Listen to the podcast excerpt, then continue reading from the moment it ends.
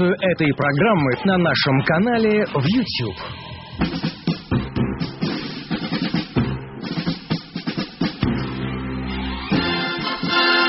20 часов 5 минут в российской столице. Всем здравствуйте. В эфире радио «Эхо Москвы», YouTube-канал «Эхо Москвы», программа «ИТИМ», самая сложная программа для наших гостей. Меня зовут Алексей Соломин, здесь также другие Алексей Голубев и Гусаров. Здравствуйте. Добрый, и наш, Добрый вечер. Э, наш гость сегодня уполномоченный по правам ребенка в Москве Евгений Бунимович. Евгений Абрамович, приветствуем вас. Здравствуйте. Добрый вечер. Голубев. Здравствуйте. Евгений Абрамович, у нас э, первый вопрос такой. Что вообще происходит в стране, что происходит с нашими детьми? Вот сегодня очередная чудовищная новость про массовую драку третьеклассниц. Что с детьми? Вы как уполномоченный по правам ребенка можете нам объяснить? Ну, вы знаете, я все-таки э, больше 30 лет работал в школе, да, учителем. Поэтому я привык не только отвечать на вопросы, но и задавать. Поэтому мне легко ответить вам на этот вопрос э, по-другому. А что с взрослыми? А ситуация, в которой мы сейчас находимся, мне кажется, она вообще э, какая-то э, очень странная, потому что если смотреть на статистику, подлинную, настоящую статистику, то действительно количество вообще таких вот э, мелких всяких нарушений, преступлений детей и подростков, оно падает. Ну, в целом, знаете, на улице какой-нибудь там какое обычное, на какое-нибудь дворовое хулиганство. Падает, падает или не фиксируется? Нет, падает. На самом деле падает. На улице стало меньше таких вот каких-то вещей. Но при этом количество тяжких преступлений, особо тяжких преступлений, преступлений с особой жестокостью и так далее среди подростков растет. Вот такой парадокс. Да? В целом количество преступлений падает, а вот эта вот ситуация с жестокостью растет. И это, конечно, вопрос. Это вопрос и к психологам, и к взрослым, и к родителям, и ко всем на свете. Но а, вот сегодняшняя эта ситуация, да, которой я сегодня с утра занимаюсь, после того, как получил это, сразу эту информацию про драку а, этих а, третьеклассниц здесь, ну, давайте смотреть. Ну, с одной стороны, да, вот мне потом после комментария на эхе звонил еще э, Евгений Ройзман, который тоже давал здесь комментарий, спрашивал э, про эту вещь. Он мне правильно сказал, он говорит, ну слушай, ну дрались всегда. Угу. Ну да, конечно, дети, подростки всегда дрались, это нормально, портфелями, не знаю, там чем угодно. Но здесь что поражает? Во-первых, то, что это третий класс, да. Да? а во-вторых, то, что это девочки. И при этом э, такие травмы uh-huh. да, которые не похожи на то, что кто-то там портфелем или что-то еще, когда это уже сотрясение мозга, когда это черепно-мозговая травма, когда это еще и в животе травма там и так далее. А, то есть а, вот этот момент, он очень плохо пока объясним, потому что а, с одной стороны, вот смотрите, в каждой семье, в основном, например, включен телевизор, радио, извините, конечно, да, и так далее. Что мы э, слышим? Мы слышим постоянную агрессию, оскал такой, да, все время все орут, все время все становится нормой, что совершенно для меня поразительно, что хамят, орут и так далее. Не только гости, что уже странно, но тем не менее, да, но и ведущие, которые вообще, по идее, должны демонстрировать нормы поведения. Для, вообще для, для ребенка, для подростка это норма поведения. Человек, который ведет какой-то, организует, там, рассказ, когда он начинает э, там, материться, поливать там из э, водой, все что угодно, вот это вообще дикая агрессия, постоянная вражда, ощущение, что все вокруг враги, вот этот крик, а, его, его воздействие на подростка, на ребенка, я думаю, очень серьезно. А почему? И это первое. Угу. Но это еще не все. Второе, это то, что перед вами. Посмотрите внимательно. Перед вами экраны и компьютеры. Так? Глупо обвинять компьютер, как глупо обвинять телефон или что-то еще. Но социальные сети это очень э, представили нам тоже очень странный феномен. Вы смотрите, с точки зрения нормального человека, это вообще поразительно. А, а, ведь многие жестокие сцены подростковые происходят ради того, чтобы показать это на экране. Поразительно это, вот эта демонстративность, потому что, собственно говоря, с помощью этой демонстративности их и ловят. Казалось бы, они сами сдают себя, да, надо сказать, на, на милость э, судов, э, следователей и так далее. То есть, этот феномен, который не так легко объяснить.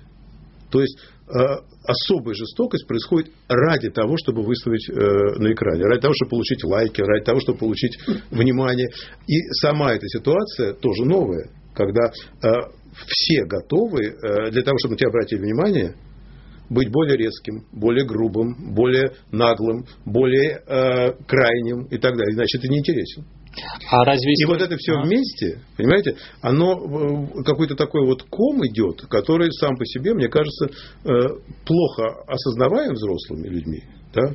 Ну и, и самое простое, вы знаете, есть еще одна вещь, э, которую я всегда помню и говорю, но тем не менее, понимаете, прежде чем кидаться в детей, ну сами ведите себя прилично ведите себя прилично, товарищи взрослые, понимаете? Ну, то есть, правильно а, я понимаю, да. что ваши рецепты это значит больше моральности, духовности, цензуры там в интернете, недопущение детей до интернета и так далее. То есть, такое прикручивание гаек. Ни в коем случае. А как? Ну, совершенно нормальным путем. Э, норма должна быть нормой. Это не цензура. Если э, ведущий на э, телевидении или на радио орет, хамит, э, унижает людей, то это просто непрофессионально. Это не цензура. Это сознательное а, возбуждение вражды, возбуждение ненависти и всего остального это, это вопрос к обществу. Оно он не через цензуру решается. Вы согласны на это? Ну, то есть телеканал Спас, вот, например, там включаешь, да. там никаких повышенных тонов. Все очень да. спокойно, все очень миролюбиво. Да. То есть нам надо это принять вот как за модель. Ну, во-первых, давайте э, во всем, давайте э, не только вы будете на меня нападать, но я тоже. Хорошо. Э, договорились. Вот я могу сказать, вот да, канал Спас миролюбив. Но я не заметил, чтобы наша церковь сегодня была миролюбива. Наша церковь сегодня э, благословляет многие вещи. Я не только э, автозаправки и автомобили, да, и квартиры и офисы, но и многие агрессивные вещи. А наша церковь, и меня тоже это беспокоит. Наша церковь сегодня тоже ведь э, она начинает...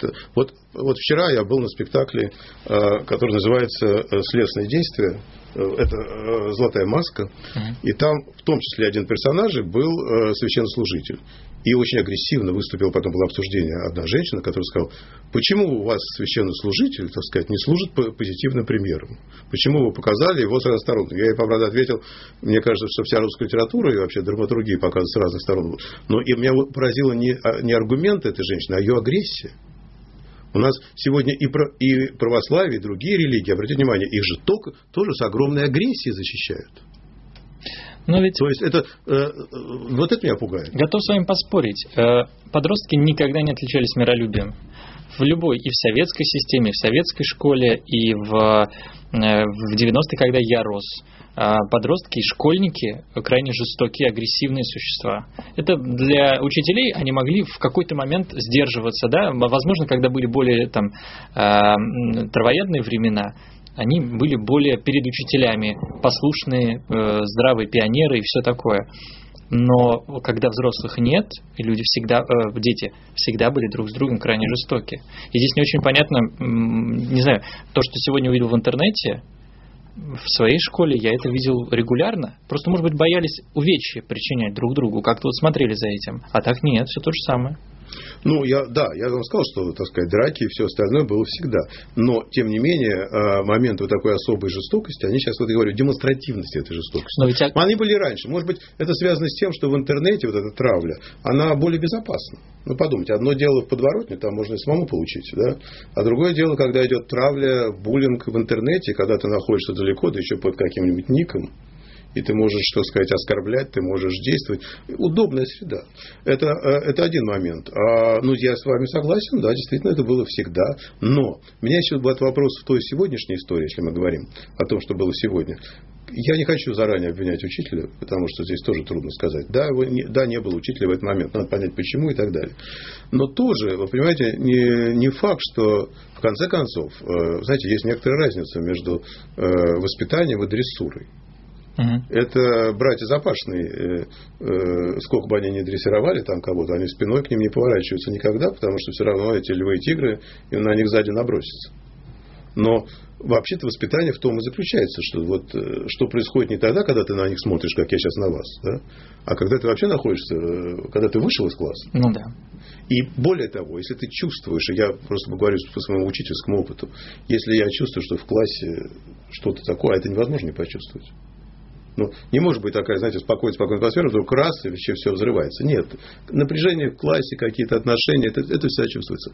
Значит, это твоя задача профессиональная, почувствовать, что происходит. То есть учитель в любом случае, его ошибка здесь есть? Я думаю, да. Я думаю, что она может не быть э, формальной, эта ошибка. То есть, может быть, он имел право, или она имела право выйти, там, допустим. Но угу. я просто по опыту, так сказать, морально, как вот сейчас было сказано, морально-духовно, да, могу сказать, что учитель ну, должен чувствовать такие вещи. Где же нам взять столько учителей с 30-летним опытом и, значит, с вашим подходом, которые будут предотвращать повсеместно, это нереально. Нет, конечно, нереально. А в последнее время в Фейсбуке периодически всплывают истории буллинга в школах. Да. И э, очень часто родители пишут о том, что учителя все знают, но никак не реагируют. Почему так происходит? Ну, здесь несколько разных есть причин. Во-первых, это трудно.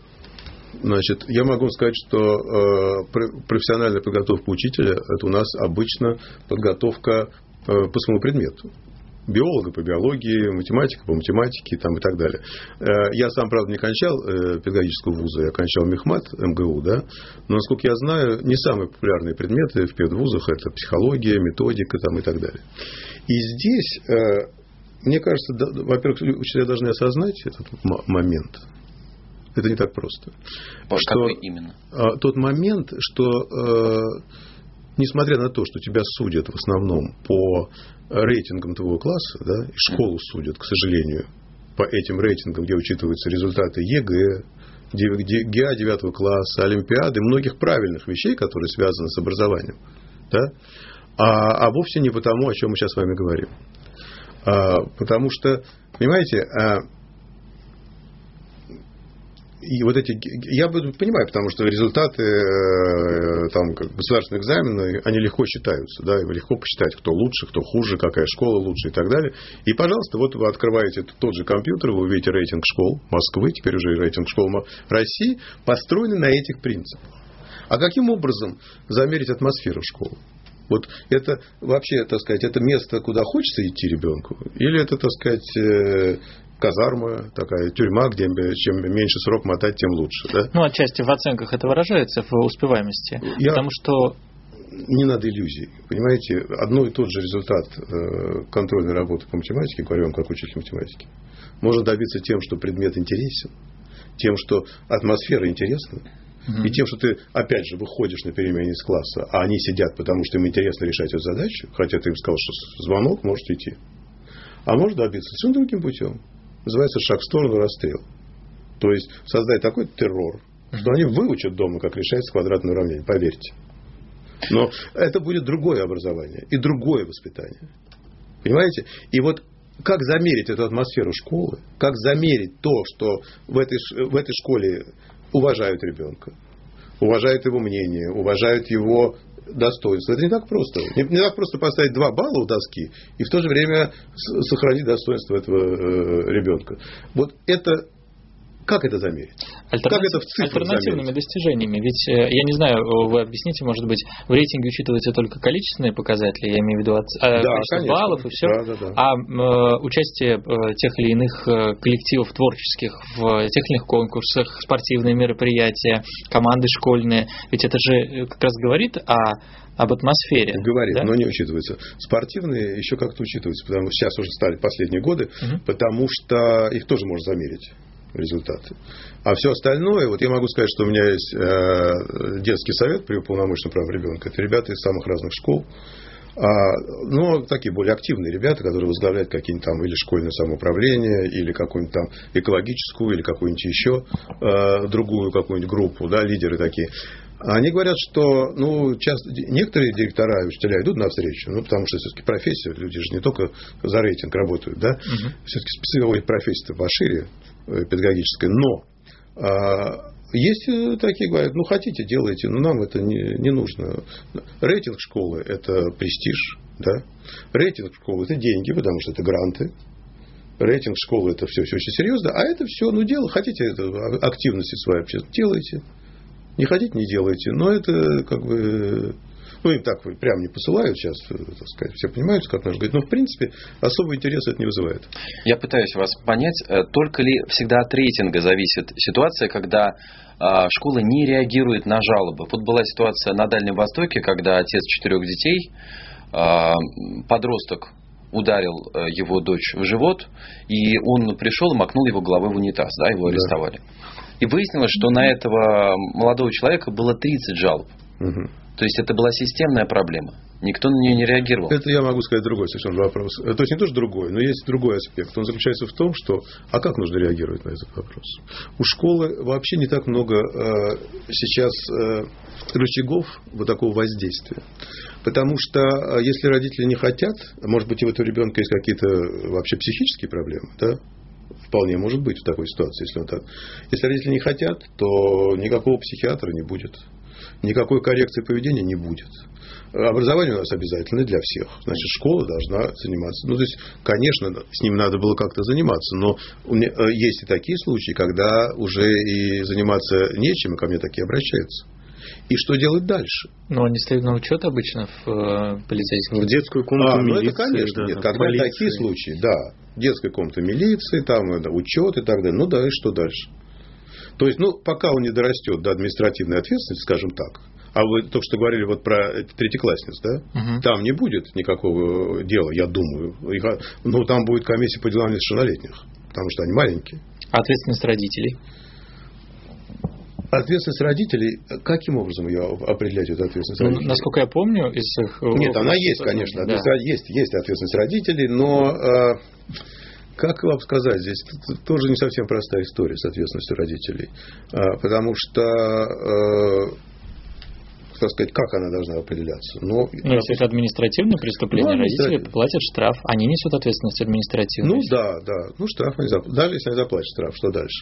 То есть ситуация, правда, сложная, она заключается в том, что этот ребенок тоже должен учиться, тоже должен получить образование, причем чаще всего в этом же образовательном учреждении. А у вас а нет какой-то... школы не выгоняют? Нет, не выгоняют. Это для вас откровение? В моем, ну, не знаю, я, мне казалось всегда... Мне, во всяком случае, когда я учился в школе, а, всем хулиганам нашей школы угрожали отчислением из школы. Нет, сейчас этого рычага нету, по крайней мере, до 9 класса. Вы не располагаете какими-то там инсайдерской информацией, что все-таки случилось с этими третьеклассницами? Потому что такие тяжелые травмы, они там что, на ножах дрались? Я не Нет, ножей там не было. А, значит, э, ну, предварительная информация заключается в том, что там вот столкновение связано с тем, что девочка одна новенькая там какая-то был конфликт, но я не могу понять, почему конфликт э, за один раз такой не происходит, как вы понимаете. Это, угу. Такие вещи сразу не взрываются. А, я могу сказать, э, не хочу делиться инсайдерской информацией в силу того своей ответственности за ту информацию, которую я даю. Но я могу сказать, что здесь есть еще одна, мне кажется, опасность. Она заключается в том, что сейчас очень модные разного рода, и не только в этой истории, вообще я последовательно, разного рода а, это единоборство, скажем так, да, и раннее развитие, которое э, обучает, может быть, правильно, девочек нужно обучать там всяким приемам и всему остальному, но это должно соотноситься и с, э, как, с воспитанием, взрослением, когда эти приемы можно применять и так далее. Кружки тоже кажется под хэквондо вы имеете в виду а? какие-нибудь? Кружки под хэквондо? Я имею в виду, да, и карате, и тэквондо, угу. и все, что хотите. Мне кажется, что э, вот страна спортивная здесь доминирует над, стороной, над стороной сознания того, что ты что-то умеешь то, что нельзя применять в разных ситуациях. Я говорю пока очень осторожно. Простите, вы да. это предполагаете или вы просто знаете, я не что произошло? На этот вопрос я не отвечу, я просто говорю, что вот это подозрение у меня тоже есть. Как вы думаете, а в случае с Дальним Востоком а уголовное преследование этого отца, оно справедливо? А, я э, думаю, что уголовное э, справедливо, потому что такое законодательство есть, так? но э, уголовное, административное, мне здесь трудно сказать, как это все происходило, но они обязаны открывать соответствующие дела, соответственно, делать. Другое дело, оправдываем его или нет э, с точки зрения там, моральной, этической и так далее. Это немножко разные вещи. Должен ли он э, понести э, наказание э, уголовное за это? Ну, я имею в виду, наверное, я не знаю, сядет он или не сядет, но вот наше преступление в отношении детей это очень да, это серьезная. серьезная история. Э, э, хотя то, что мы с вами обсуждаем, оно немножко более экзотичное. Я хочу сказать, что грустная ситуация, что по данным МВД у нас э, среди тяжких преступлений, которые происходят каждый день, uh-huh. и не одно в России, так, по отношению к детям, больше 40% это члены семьи это родители, ну, родители, там, отчим, там, и другие члены семьи и так далее. Так что вот такое, не надо думать, что детям большие угрозы только снаружи. А, что касается этой ситуации, я ее знаю так же, как и вы, не больше. Я, вообще у нас есть такая договоренность с уполномоченным правом ребенка регионом, что каждый свой регион, так сказать, э, комментирует, поскольку мы про остальные знаем не больше, чем вы. Но в данном случае а, понятно, что можно его понять, хотя я бы так не поступил. А как бы вы вели себя на его месте? А, но я бы вел, конечно, себя более... Я бы, вообще, мне кажется, надо начинать раньше. Вот вы говорили, что там было 20 случаев. Я, вы понимаете, в чем дело? Я сам в свое время, будучи председателем комиссии Мосгордумы по образованию, писал то самое законодательство, в котором появились управляющие советы, э, родители и так далее. Ну, вы знаете, я смотрел на эти управляющие советы в разных странах, это не только наша инициатива и так далее, но у нас они ничем не управляют. Причем э, не потому, что чаще всего, не потому, что а, им не дают этого права. Ну, конечно, не дают, это понятно, потому что привычки такой нету, раньше этого в школе не было и так далее. Но еще и потому, что они его не берут. Вот это та самая ситуация, когда управляющий совет школы должен был с самого начала заниматься этой историей. У нас очень часто эти вопросы э, возникают после того, как уже, так сказать, что-то произошло. Кстати, давайте не, э, не, не находиться не только на Дальнем Востоке. То, чем занимался только что ваш э, нынешний руководитель «Эхо Москвы», да, и давний руководитель, а именно Алексей Алексеевич Венедиктов в другом своем качестве, а именно в Общественной палате Москвы, а именно о ситуации с дизентерией да, вот, в московских школах.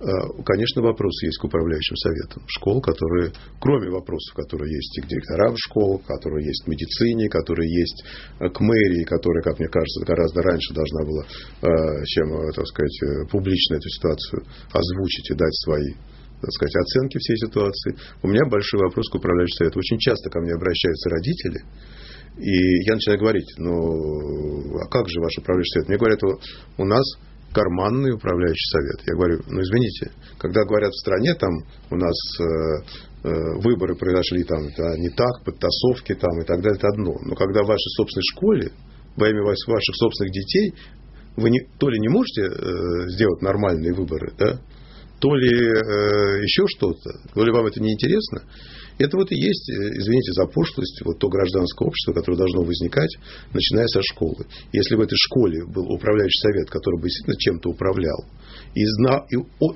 это их дети, они должны были эти вопросы ставить гораздо раньше, если, как видите, в этой ситуации тоже оказалось, что этот мальчик не это не первый случай. А какие есть возможности? Вы же сами говорите, что школа фактически бессильно справится с хулиганом. Я не сказал, что она бессильна. Я сказал, что а, она ограничена в своих средствах. Но я так понял, что это именно бессилие. Что ну, могут сделать родители тогда?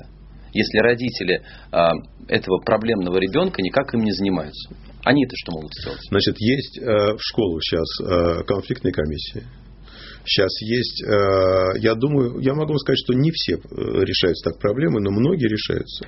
Если есть противодействие, если есть другие э, родители, которые ставят эти вопросы, которые приглашают, которые заставляют делать конфликтные комиссии, которые, так как мы сейчас сидим с вами, разбираются в этих вопросах, то во многих случаях, я бы назвал так примерно процентов 70 случаев, это все-таки вопросы начинают решаться. И эти родители ощущают то, что называется общественным мнением. Понимаете? И ощущают... И, этот, и, кстати, ребенок тоже меняется. Ведь эта безнаказанность, она тоже способствует развитию, особенно в подростковом возрасте. А может стоит Они же пробуют, вы знаете, сами, вот, э, как вы сами говорили про подростков. Ведь подростки очень часто рискуют то, что они пробуют. Э, известно, вот э, для меня, для меня впечатлила одна история. Есть где-то, по-моему, в Штатах какая-то ну, это еще всегда была какая-то каменоломня, да, uh-huh. или вот такая, ну, естественно, будь и э, сейчас смогли проникнуть вглубь, там, через столетия, да, поскольку есть, и обнаружили там какие-то скелеты людей, которые э, туда Попали. Э, попали. Пробуют, так сказать, да. И большинство это подростки. Вот это не ощущение риска, не ощущение края, чем это подростки? Тысячу лет назад, это подростки 500 лет назад, понятно, да, поскольку это было всегда. То есть, и вот если ты эту краем уставишь, знаете, если это и есть воспитание, ну, э, мы сейчас должны прерваться, потому что подходит время для новостей. Я напомню, что мы вещаем не только в эфире радио, но и э, на YouTube-канале «Эхо Москвы». Присоединяйтесь, пишите в чат свои комментарии и вопросы. Я напоминаю, что в гости сегодняшней программы A-Team уполномоченный по правам ребенка в Москве э, Евгений э, Бунимович. Эфир ведут Алексей Соломин, Голубев и Гусаров. Мы вернемся через несколько минут. Программа A-Team.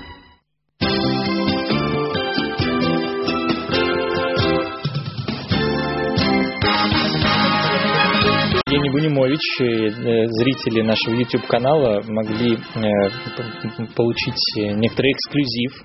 Э, посмотрите обязательно в записи, когда у вас будет возможность. Евгений Бунимович рассказал о том, что читать из современной русской литературы и что смотреть из современных театров российских. Алексей Соломин, Алексей Гусаров, Алексей Голубев. Да, пожалуйста. А потом перейдем тогда к другим темам. Угу. Вы сказали, что есть агрессивная среда есть телевизор, есть соцсети, которые провоцируют детей, подростков на такое Есть взрослые, которые э, ходят везде очень озверелые, везде, и на улице тоже, и не понимают, что рядом с ними находятся дети, которые воспринимают это буквально. И когда ты э, поливаешь, неважно кого, Э, соседей, украинцев, американцев, э, исламистов, э, кого хотите, но только все время в озверении ты находишься, то это озверение передается всем. И есть школа. И вот в школе и в детских садах, потому что это сейчас единые комплексы, в последние годы стала такая явная милитаризация. Ну вот об этом мы и говорим. Это же происходит в самих школах изнутри. Да, вот да. как вы к этому относитесь? Плохо я к этому отношусь плохо я отношусь к милитаризации, потому что я считаю, что все должны заниматься своим делом. И я нормально совершенно отношусь, и с большим уважением отношусь к военной профессии. Очень хорошо отношусь к кадетским школам, к Суворовскому училищу, кстати говоря. Очень много сильных и хороших оттуда выпускников есть и всего остального. Но я считаю, что на ненависти воспитывать плохо. А вы э, знаете, может быть, случай, когда родителям удалось договориться с руководством школы, смягчить риторику? Такое было когда-нибудь? Ну, конечно, Это возможно? Конечно, возможно. Вообще не надо представлять учителей такими безумными монстрами, которые, так сказать, вот несут эту риторику и все остальное. Ну, конечно, возможно. Вообще, когда родители ставят вопросы, это вообще хорошо. Вот я тоже ставлю как, вопросы. Как, как вот я, например, обратился, я, например, обратился, это был э, к министру э, нашему Шойгу, Сергея Кужугетовича с таким э, вопросом, что в парке Патриот это хорошее дело, парк Патриот, почему нет, да? Но там выдавали всем а, такую а, грамоту, что ты а, с, оказался как бы, ну, такая игровая вещь, партизанский отряд, все это очень симпатично, по-моему, так нормально. А, но сверху там был портрет Сталина. И даже можно было объяснить, почему. Потому что это э, документ военного времени, он просто воспроизведен для современного школьника. Но я обратился к министру и сказал, что, ну да, это, конечно, документ военного времени, но все-таки кое-что изменилось. И мне кажется, что выдавать каждому э, школьнику, младшекласснику портрет Сталина, вот как, так сказать, государственный документ такой, неправильно. И вот э, через какое-то время я получил ответ, э, правда, не от э, Шойгу, а от его, по-моему, зама, как генерала, о том, что да, мы учли это, и высылаем вам новый дизайн этого документ. Теперь они выдают тот же документ, а все то же самое, только сверху, а, а, да, это уже следующий вариант патриота. Сверху там а, красная звезда, вот этот орден красной звезды, так сказать, нарисован. Ну, с какими-то там лентами. Ну, Сталин по поводу, понятно. по поводу юнармии, Леш, прости, сейчас Сталин это не совсем понятно. А вы обращались, не всем понятно. К, ну, да, давай, вы обращались к министру обороны по поводу вообще существования юнармии, по поводу агрессивного продвижения этого движения в школах? стремление Министерства обороны создать кружки в каждой школе. Зачем? Ну, понимаете, в чем дело? Я как раз в данном случае, я не считаю нужным а, как бы, э, пресекать все стремления. Вот я, например, считаю, что совершенно правильно. Мы говорили сегодня про религию. Я считаю, что совершенно правильно церкви лоббируют свои интересы. Вы же сказали, что Министерство обороны... Нет, я говорю, что Министерство обороны, оно должно э, свои интересы э, лоббировать, и правильно оно делает, что оно их лоббирует. Другое дело, что школа совершенно не должна реагировать на все лоббирования. То есть она должна защищаться. Она должна в той мере, в которой она понимает, что это полезно для воспитания, э, принимать это, в той мере, в которой она не полезна для воспитания, не принимать этого. Это Я напомню вам... школе или министру образования? Что? Это на откуп в школе должно идти или министру образования? Кто должен Ну, ставить вот этот стоп? Сюда нельзя. Ну, во-первых, этот стоп, извините, но я преподавал в школе, начиная с советского времени, постсоветского времени, пост-постсоветского времени и так далее. И поэтому первый и главный вопрос, это, конечно, вопрос к учителю. Это и есть стоп, самый главный. Никак, вообще э, иллюзия, что министры образования могут очень много, это большая ошибка. Вы, э, я могу вам сказать, что я и в эту милитариза- милитаризацию особенно не верю. Если посмотреть, мы уже 25 лет, а может и 30, говорим о реформе школы. Правда, никто толком не, не может мне объяснить, в чем она состоит, но мы все время говорим о реформе школы. Вот за это время, если посмотреть, какие реформы реально в школу вошли. Обратите внимание, значит, э, профильность старшей школы. Вот это точно появилось классы математические, там, гуманитарные, экономические, а, сейчас еще инженерные, медицинские и так далее. Потому что это был запрос детей и запрос родителей, которые говорили, мы не хотим уже в 10-11 классе, в старших классах, де- делать две, две физики, две химии, две физкультуры, две литературы. Мы хотим, чтобы наши дети прежде всего занимались тем, чем они будут заниматься дальше. Остальное по базовому уровню. Так? И поэтому это сработало. Обратите внимание, что новое поколение при всей агрессии телевидения и, и милитарист, какой хотите, заговорил по-английски. Обратите внимание, что э, заявлено, кстати, в результате, что сейчас у нас будет еще экзамен по иностранному языку обязательно через некоторое время. И э, когда это возникло, то замминистра образования сказал, что сейчас будет взрыв. Обратите внимание, взрыва не произошло. Не произошло, потому что все понимают, что это необходимость. И только эти реформы реально входят в школы, которые поддержаны родителями, детьми и обществом. Но ведь государство требует от учителей э, патриотического воспитания. Это заложено Ну, а в программу. что плохого в- патриотического воспитания? Ну, вот как, оно как оно выражается? Оно выражается в том, что люди в э, тельняшках и пилотках должны ходить с автоматами или с моделями автоматов, э, маршировать и петь военные песни. Да, но я могу сказать, что это стереотип взрослых. Это проблема, потому что почему патриотическое образование у нас обязательно в связке с военным патриотическим образованием? Мгм. Почему? Потому что так было всегда. И поэтому я могу сказать, что сейчас у нас был, кстати, интересная история, здесь все-таки три мужчины сидят передо мной. Сейчас создан такой э, совет, отцов. И было, я был сейчас в Екатеринбурге на первом э, съезде Совета отцов российских, да, там было много хороших мужиков, мне понравилось, а, которые не жалуются, там не плачут, что им не дают, а что-то делают. И, я вел, там был модератор в одной из трех площадок, как раз она называлась по гражданскому патриотизму. Мгм. Так? Очень были интересные доклады. Одни мне больше нравятся, другие нет. Ну, не доклады, а просто рассказы об опыте. Понятно, люди не просто докладывали, а просто рассказывают, что они делают. Но один вопрос у меня возник, что, конечно, две трети этих докладов, даже больше, три четверти, были связаны с военно-патриотическим воспитанием. Я у них спросил, во-первых, а где девочки? Если вы отцы, вы девочек не должны воспитывать, только мальчиков. Да? Во-вторых, а где другое гражданское воспитание? Тоже вопрос, да, где э, патриотизм место, да, почему? а, вот у меня сейчас пе- перед вами э, здесь на улице ловил э, первый канал новости, да, вот позвонила корреспондентка и э, говорит, э, я ей сказал, что вот я буду на эхо Москвы, она мне говорит, мы ставим перед домом 11. Я, я- не помню, какой дом именно в эхо Москвы. Я говорю, а вы на Новом Арбате? Она говорит, сейчас спрошу, я на Новом Арбате. Вот этот патриотизм, место. Человек, э, журналист, да, э, э, основного канала, москвич, видимо, да, не знает, что такое Новый Арбат. это что, не относится вообще к...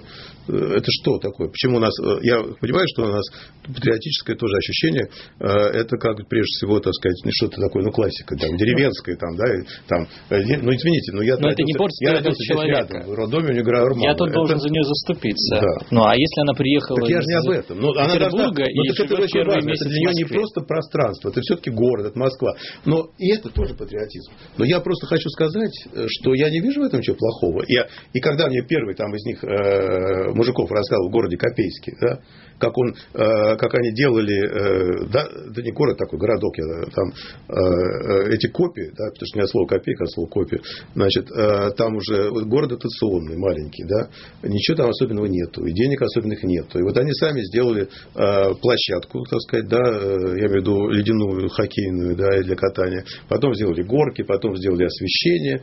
Знаете, что меня убило? То, что там сидела какая-то дама одна такая, которая строго спросила этого мужика, который это делал с детьми, с другими, там, жаловался, что другие не выходят, а они делают. Он спросил, а что, на чем балансе это у вас? Вам вообще там разрешили это делать? А, а вы провели технику безопасности, там, когда вот они катались там на коньках эти подростки? Я ее спросил, говорю, слушайте, а где власть-то? Вот она вам разрешила это? Я говорю, я спросил, говорю, слушай, а зачем такая власть? Зачем такая власть, да, который, потому что этот э, мужик, который не боялся все это строить, он э, испугался этого вопроса вообще, на чем балансе там вообще власть. Понимаете, воспринимается власть как какой-то, это ужасно, потому что власть, оказывается, только это э, разрешит она или не разрешит, на баланс поставить не поставить. Почему сама власть не могла провести э, это самое освещение, почему она не могла поставить технику безопасности там и так далее на этом. То есть, э, мне кажется, что очень много симпатичных проектов, в том числе и военно-патриотической работе, работе. Когда э, в Калининграде там они говорят, приезжайте к нам, у нас школа Юнг, вы только до нас доезжайте, а дальше мы все сделаем сами на корабле. Ну, по-моему, отлично для подростков, да, приехать в школу Юнг, там сидеть и так далее. То есть, я не вижу в этом ничего плохого. Другое дело, когда это подменяется взрослыми, вот такой вот а, милитаристской идеологией. Вот не дети рождают эту идеологию. Э, про, и про патриотизм ведь закончили. Я просто хочу про детей ну, да, задать вопрос. Да. Э, да, но немного на другую тему. Э, я просто регулярно хожу на пресс-конференцию президента, и каждый раз у меня есть один и тот же вопрос, все по поводу запрета на усыновление. Потому что Владимир Путин, и судя по всему, был инициатором этого запрета, а, и последовательным его сторонником является. С вашей точки зрения, сегодня России нужно снять запрет на иностранное усыновление. Хотя бы сделать исключение в пользу э, детей-инвалидов. Ну, давайте сделаем уточнение, что у нас нет запрета на иностранное усыновление. Э, усыновление в э, Соединенные Штаты Соединенные и страны, да. где легализованы однополые браки. Ну, я могу сказать, что с самого начала, когда я началась вся эта тяжелая история, я был на эхе Москвы, поэтому могу повторить то, что я сказал тогда. А, я считаю, что вообще очень плохо, когда а, детей выставляют вперед. А, когда свои взрослые политические вопросы решают за счет детей.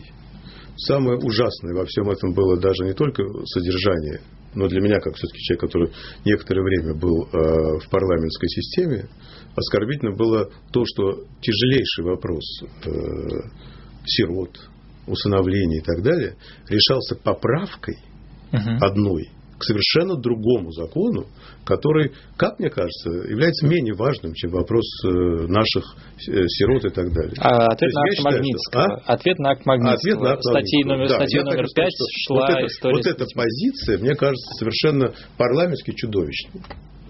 Потому что вопрос сирот, вопрос усыновления, вопрос чрезвычайно сложный и серьезный, который достоин гораздо более серьезного обсуждения, чем внесение политической поправки в другую политическую акцию. Давайте решать политические вопросы без детей. Вот это то, что я считаю серьезным. Это первый момент. Второй момент. А, если вы хотите, чтобы я занял радикальную позицию, не получится, потому что ситуация гораздо более серьезная. Она заключается в том, что действительно долгое время, я это знал, происходило а, зарубежное установление без особенного контроля. Другое дело, что как раз к этому моменту начали заключать какие-то договора. Это просто, это, э, я не могу обвинить в этом ни Америку, ни Европу, это наше безобразие. Это наше безобразие, то, что могли бесконтрольно да, отдавать детей. Обязательно должны быть контролировать эту А, ситуацию. а- а почему? Более того, с Америкой есть одна большая проблема. То есть с ним много проблем, как мы сейчас слышим отовсюду. Да? Но я могу сказать, что есть другая проблема. А, э, Конвенция о правах ребенка – это документ, который подписал, наибольшее количество стран мира во всей истории человечества. Нет более другого. Но его не подписали Соединенные Штаты. Можно... И поэтому нужно было заключать отдельный договор со Штатами по этому поводу. Потому что нет базового договора даже. То есть это все вопросы профессионализма. Что касается детей с инвалидностью, это отдельный очень тяжелый вопрос. И я считаю, что э, у нас есть много людей, которые защищают э, права государства. Так? Я защищаю права ребенка. И я считаю, что ребенок должен находиться, особенно ребенок с инвалидностью, там, где ему лучше и больше помогут. Но здесь вопрос другой. Вот, например, за эти годы, вот за сколько-то последних лет, в Москве э, наши приемные семьи получили, э, вернее, не получили, а взяли э, чуть меньше тысячи, я боюсь сейчас ошибиться, то есть, по-моему, 940 детей с инвалидностью. Так? Это происходит. У нас э, это происходит, это происходит сейчас больше, чем раньше. Конечно, должен быть приоритет, он во всех странах есть, приоритет национального э, ну, установления, национального, так сказать, прежде Он в всего законе прописан. Вообще в любую иностранную семью быть, да, ребенок сказать, может идти, только нас, если здесь во всех странах. Так? так что это должно быть. Просто- Но если ребенок не находит, как у нас сейчас, а у нас сейчас осталось в Москве э, в учреждениях, а не в семьях, так, находится не так уже много э, в процентном отношении детей и сирот. Большинство находится в приемных семьях, но тем не менее около 1400, э, а было э, больше 5000. А- А находятся в этих учреждениях, и среди них детей, например, с инвалидностью, больше половины. Вот смотрите, Поэтому в тоже- данном случае надо искать исходить только из интересов этого ребенка. А, И здесь, я думаю, надо убирать все политические вопросы. Если он не может найти здесь, этот ребенок, а, семьи своей, да, если ему не очень комфортно, скажем так, в этом учреждении, потому что есть такие тяжелые болезни э, у детей, когда я не уверен, что они вообще могут находиться в семье. Там нужно очень профессиональный уход. Так что здесь есть очень разные истории. То я считаю, что, конечно, нужно выбирать э, любую семью, но нужно контролировать. Ведь это же ситуация контроля. А почему? Вот смотрите, Соединенные Штаты это не Зимбабве, это не э, какая-то э, очень плохо развитая или людоедская страна. Это с- страна, которая за своих граждан порвет не одну рубаху. Да. А если мы, э, ребенок уходит в юрисдикцию Соединенных Штатов, почему нам так важно контролировать и почему самое главное, мы этим должны обуславливать э, саму возможность ребенка спасти. Но подождите немножко. Но мы, мы это контролируем не только там, но и здесь. Здесь мы замечательно. Если, ребенок, если ребенка хотят усыновить, иностран, Да. хочет усыновить иностранная семья, э, при том, что здесь его, значит, усыновить не хотят, потому Да. что у нас только так можно, мо- могут усыновить иностранцы, по закону. Да. Это означает, что мы даем ребенку шанс на спасение. То есть для нас приоритетно, чтобы мы э, потом этого ребенка контролировали, или все-таки, чтобы он спасся, чтобы Подождите он получил шанс на спасение. Нет, так вот я же об этом и говорю. Я не понимаю. Так если у него есть шанс на спасение, прекрасно. Почему мы хотим контролировать? Потому что мы хотим убедиться в том, что это шанс на спасение, на что-то другое. Что-то странного.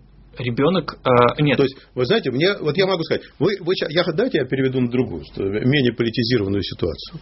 Мне, вот, давайте я дам, дам другую очень странную статистику. А, у нас а, в Москве сирот выявления с каждым годом действительно все меньше и меньше. Так? Это правда. А квартир сиротам мы каждый год даем все больше и больше.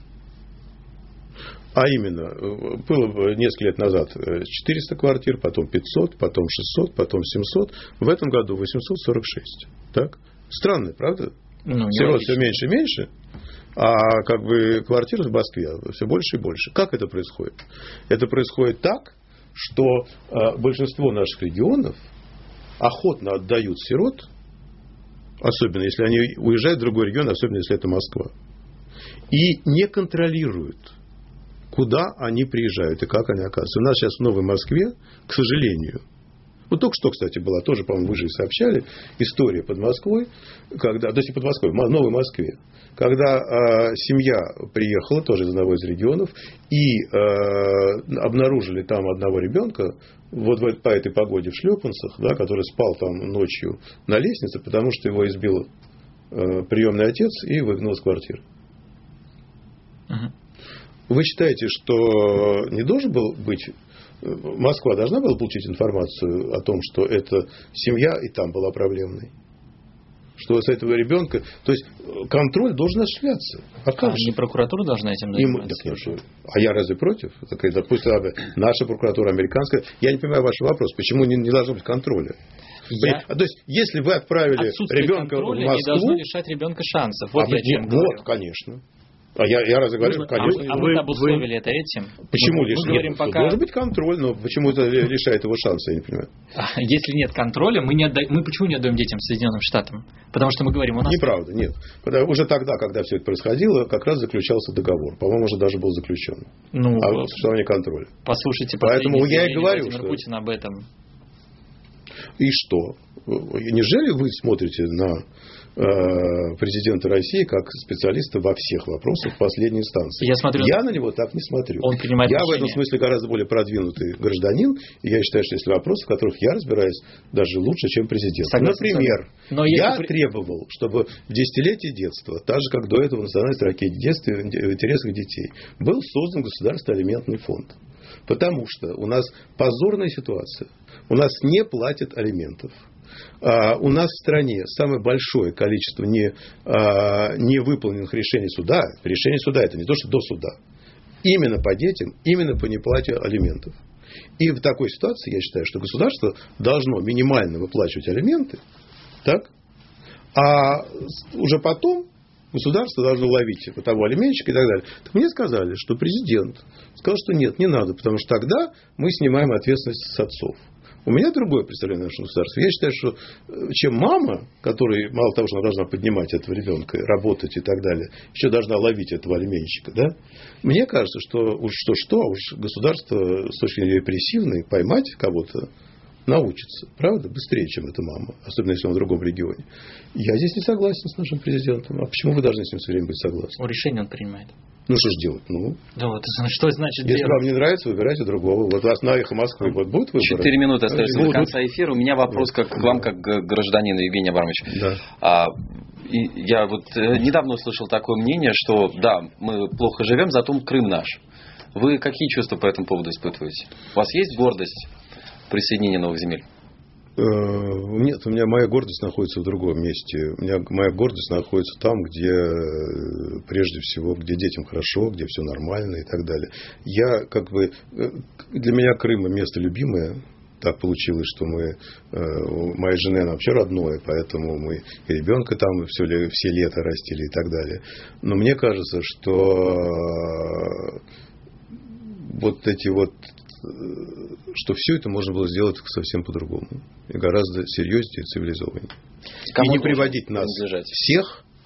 э, Я не могу понять, почему никого не волнует сейчас, кому принадлежит Эльзас и Лотарингия, из-за которых столько было войн. А сейчас они находятся в центре Европы, и кажется, сейчас они во Франции. Я думаю, что такая же ситуация цивилизованная должна происходить и по поводу Крыма, и по поводу всего остального. Не надо доводить это все до таких вот вещей, чтобы все рвали на себе волосы, и чтобы Украина не могла поехать на Евровидение, потому что эта певица выступает в России. И при чем тут Евровидение и все остальное? Понимаете, вот этот вопрос, который я отвечаю. Я считаю, что это должно происходить абсолютно другими путями. То есть, следуя вашей логике, Да. Крым нужно будет вернуть, как Эльзас, Лотарингию. А кто его вернул? Эльзас и Лотарингию никто не возвращал. Частично владела Германия, а теперь Нет, нет. В том числе, что Франция никуда не вернула. Но это просто уже никого не волнует, потому что там нет ни границ, ни, ни вражды, ничего. Понимаете? Она осталась во Франции, хотя это немецкие земли, Да, Голубев. между прочим. Ну так в итоге-то цивилизованно решить проблему, чтобы Крым был российский, а украинский или какой? Цивилизованно решить проблему, чтобы так же, как на французском радио и на немецком радио, это никого не волновало. Вот это называется цивилизованно решить проблему. это реально? Конечно, реально. Только вопрос, э, реально ли это на протяжении... э, Я даже думаю, что так и будет, в конце концов. Но это будет на протяжении, э, не знаю, моей или конечной жизни. Но другого пути жить на этом свете нету, понимаете? Надо жить спокойно и добросердечно. И вообще вопрос границ, вопрос довольно сложный. Попробуйте посмотреть на Землю сверху и обнаружить на ней границу. Это вопрос сегодняшнего ситуации нашей цивилизации. Но не далее чем. Я думаю, что э, в конце концов с ним разберутся. Потому что вот в том, опять же, вот там, э, несмотря на попытки суверенного интернета, который сейчас у нас создается, да, я думаю, что вот она, еще одна всемирная сеть. Понимаете, она же не... где там граница? А кто, на ваш взгляд, сегодня в сегодняшней ситуации должен э, заботиться о детях Донбасса? Украина или российская власть? 30 секунд. А, я думаю, что каждый... Вот я, например, занимался детьми Донбасса. Вне зависимости от того, кто должен был ими заниматься. Ко мне приезжала женщина и говорила, мне дали ваш телефон, и дальше я этим занимался. И я думаю, что мой коллега на Украине должен делать то же самое. И это нормальное человеческое действие. И я думал, куда без документов, без всего и так далее, как с этим быть. Это было не один раз. Это была программа A-Team. Мы должны заканчивать. Наше время вышло. Э, уполномоченный по правам ребенка в Москве, э, политик, э, поэт Евгений Бунимович. Эфир провели Соломин, Голубев и Гусаров. Все Алексей. Спасибо большое, что смотрели. Посмотрите обязательно запись на YouTube, на канале Эхо Москвы. Пока. Всем счастливо. Спасибо.